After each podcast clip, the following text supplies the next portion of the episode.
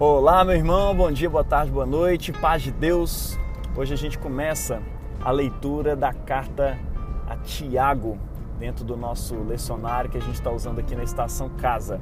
Você que é da estação, bora refletir junto com a gente. Você que não é, bora refletir também. Eu espero que isso possa ajudar aí na sua leitura devocional, no seu estudo bíblico, seja como for, tá bom? Olha só, a carta de Tiago ela já começa com uma exortação dele aos seus leitores, né, a igrejas daquele tempo, né, ele começa endereçando aqueles as tribos dispersas, né, provavelmente ali o pessoal da dispersão, possivelmente falando da dispersão do povo judeu disperso entre diversas nações, diversos pedaços ali da, das províncias romanas, ou do próprio povo de Deus em Jesus Cristo, né, disperso por causa da perseguição é, iniciada ali em Jerusalém contra a igreja. Seja qual for, é, é interessante que ele está endereçando a pessoas que estão passando por provações duríssimas. Seja qualquer uma delas, acho que já, já faz todo sentido aqui dentro daquilo que ele está dizendo na carta. Ele já começa dizendo, gente, tenha por motivo de alegria, tá? não de tristeza. O fato de vocês estarem passando por provações, sabendo que a provação da vossa fé, ou seja, peraí, tem uma coisa aqui, não é só uma aprovação, a aprovação não é só uma aprovação, ela prova, ela testa a sua fé, ou seja, a sua confiança em Deus. Você vai continuar confiando em Deus depois dessa aprovação que você está passando? É sobre isso que essa carta está falando. Porque todas as provações da nossa vida remetem para isso no final das contas. É, toda provação é uma provação da nossa fé. Tá? Tenha isso sempre em mente. Seja qual for a provação que você esteja passando, pode ser uma enfermidade, mas também pode ser uma perseguição é, no seu trabalho, né? Ou algo que o povo de Deus, a igreja de Cristo está passando junto em alguma nação, ou pode ser, como naquele tempo, perseguição dos judeus, né? pode ser perseguição dos romanos, né? o que talvez fosse bem pior, né? era decretar, era assinar sua sentença de morte, você dizer que era cristão na Roma dos primeiros três séculos ali. Né? Principalmente depois do segundo século, a coisa ficou pior, porque os romanos começaram a perseguir realmente os cristãos, considerando eles gente subversiva realmente. Né? Só o fato de eles estarem escrevendo um evangelho, né, as boas novas a respeito de um rei que não era César, que não era o imperador, já era um problema. Então isso era perseguição. Então, o apóstolo Tiago já começa a sua carta falando, gente, tenha por motivo de grande alegria o fato de passarem por várias provações. Mas por quê? Porque o povo de Deus é masoquista? Não. É, é porque a provação da vossa fé produz uma virtude importante para a fé cristã. Uma virtude importante na sua caminhada cristã que se chama perseverança. Tá? É, a, a, a provação da sua fé é como se é como se a sua fé fosse um metal precioso, né? um ouro tirado ali de dentro de uma caverna, tirado de dentro do meio do barro, e ele foi colocado numa fornalha bem quente né? e está sendo provado. E o barro está sendo separado do ouro e o ouro está sendo purificado. E depois que ele é purificado, é, começa a subir ainda algumas impurezas ali para a sua superfície e o ouro puro realmente, né, mais pesado que todas as impurezas, ele fica ali embaixo, as impurezas sobem e o ourives pode tirar e aí a partir daquele ouro fazer algum objeto. Né? O lance não é só purificar o ouro e ter ouro, né? o lance não é só aquilo que você é, mas aquilo que você vai fazer no reino de Deus. Ninguém é salvo simplesmente para ser salvo, tá? Você é salvo e passa por provações para ser uma pessoa melhor, não simplesmente para ser uma pessoa melhor. Deus não quer um monte de gente melhor dentro da sua família. O que Ele está querendo são pessoas úteis, né? utensílios realmente é, na expansão do reino dele. É, ele te deu um ministério, ele te salvou e te deu um ministério que chama reconciliação, para que você reconcilie pessoas com ele, para que você possa expandir, estender o reino de Deus aqui nessa terra. Tá? Então tenham por motivo de grande alegria passarem por várias provações, porque a provação da fé de vocês produz a virtude da perseverança. Né? Isso é essencial é, no reino de Deus e na fé cristã. E aí ele continua dizendo que essa perseverança que vai ser gerada por meio da aprovação, ela precisa ter uma ação completa em nossas vidas. Para quê? Para que nós sejamos maduros. Maduros e completos, sem que nos falte nada. Uai, como é que é isso? É... O que, que ele está querendo dizer aqui? a virtude da perseverança na fé, né, diante das provações, tem um, um, um efeito que ela vai causar em você que se chama maturidade.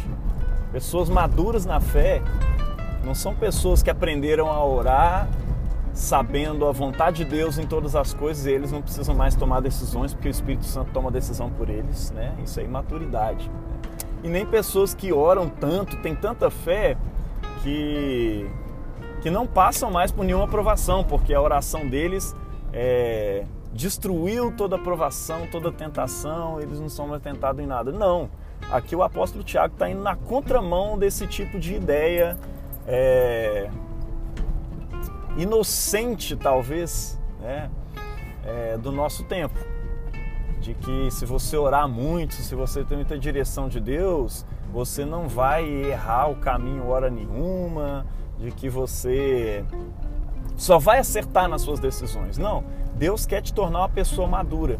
E a maturidade, ela vem com a perseverança diante das provações, tá? Então, o que que Deus quer com você no meio dessas provações pelas quais você está passando? Ele quer gerar em você a, a virtude da perseverança. E não só um pouquinho de perseverança, ele quer que a perseverança tenha uma ação completa na sua vida, tá? É...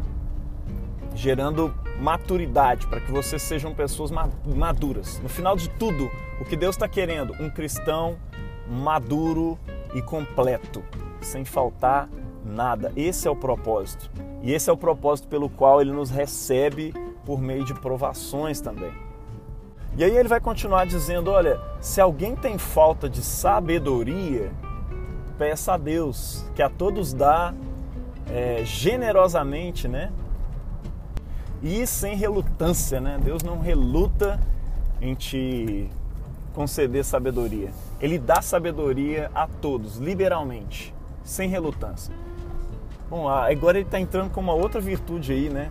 Começa falando sobre perseverança, depois maturidade, agora ele está falando sobre sabedoria. O que é sabedoria aí nesse sentido?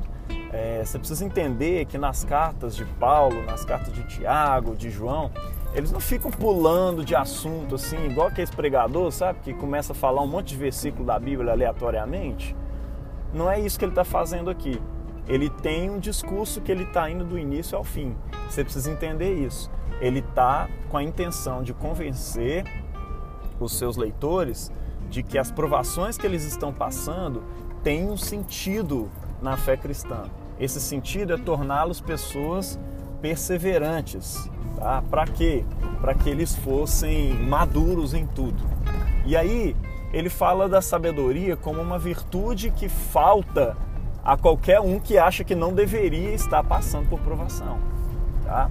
Então, ele está falando sobre a, a sabedoria aqui como para pessoas que ainda não são maduras. É como se ele estivesse dizendo assim: olha, gente, vocês precisam saber que a aprovação de vocês está produzindo perseverança para que vocês sejam pessoas maduras. Tá? Mas se algum de vocês tem dúvidas sobre esse assunto, né, se algum de vocês não é sábio o suficiente ou não quer esse tipo de, de maturidade, peça sabedoria a Deus, porque é, é, se você for sábio, você vai entender que você precisa realmente ser uma pessoa madura. Né? Então ele fala assim: a, a direção do que ele está dizendo é exatamente essa. Se alguém tem falta de sabedoria, falta de entendimento aí nesse assunto, é, peça a Deus que a todos dá generosamente, tá? E em nada é, é, lhes impropera, né? Tem uma uma outra tradução desse texto que eu que eu anotei aqui que eu tinha falado antes, né? É, é, que ele dá a gente sem relutância. Deus é generoso em nos dar sabedoria a todo aquele que quer, tá? Mas peça com fé, ou seja, peça confiando em Deus. Não pede sabedoria daquele jeito assim, ah, Deus, dá aí sabedoria aí para entender essa cruz que eu tô carregando, ah, dá aí uma sabedoria para entender esse negócio que eu tô passando aqui, que não sei o que. Não, cara. É, é, é com a intenção e com a confiança de que Deus realmente está com você ali naquela provação. É, é diferente daquela pessoa que ora é, pedindo sabedoria. Oh Deus, me dá sabedoria aí para eu sair fora dessa provação. Não. Ele está querendo te dar sabedoria exatamente para você encarar a aprovação da perspectiva de Deus, que é, olha, eu vou te encher de virtude a partir dessa aprovação. Cara, uma coisa que você precisa entender, na fé cristã não existe virtude que você alcança simplesmente orando. A única virtude que você alcança orando é aprender a orar mais, tá? Mas a virtude da perseverança você aprende com provação. A virtude da coragem, você vai aprender, não é simplesmente orando e enchendo o coração de coragem, não. É passando por situações em que a coragem é necessária. Né? A virtude da fé também você vai aprender passando por situações em que você precisa confiar em Deus. Né?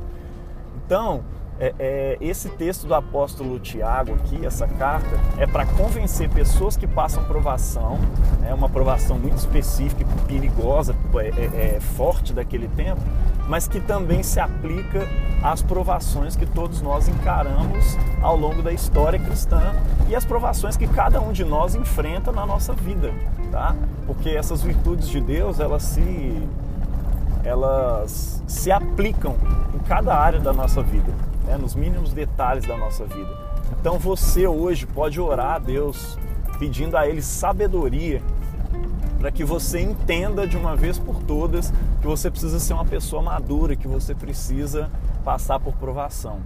Tá? E peça com fé, em nada duvidando, tá?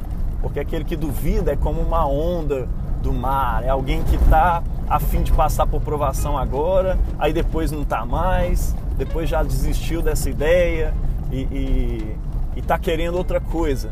Deus, é, é, a, a, carta aqui está manifestando assim uma certa, uma certa irritação do apóstolo e de Deus com pessoas que querem uma coisa agora e daqui a 10 minutos estão querendo outra, sabe? Deus gosta de pessoas que têm propósitos firmes no coração. Mas isso também tem a ver com perseverança, tá?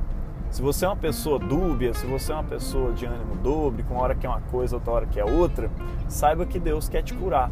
E Ele vai te curar, sabe como? Fazendo você passar por provações. Né? Ou é, é, te dando sabedoria no meio das provações, porque todo mundo vai passar por provação de qualquer jeito, né? Então aí esse tipo de pessoa não pense que vai receber alguma coisa de Deus. Ele, fala, ele deixa isso muito claro. Né? Não pense tal tipo de pessoa que vai receber alguma coisa de Deus. Então, uma coisa que você precisa ter clara, meu irmão. É, se você quer continuar nesse caminho dúbio entre servir a Deus ou não servir, né? se você quer continuar nessa, nessa coisa de querer uma coisa agora e não querer mais daqui a pouco e tudo mais, e não quiser que Deus te transforme, aí você está querendo demais de Deus, sabe?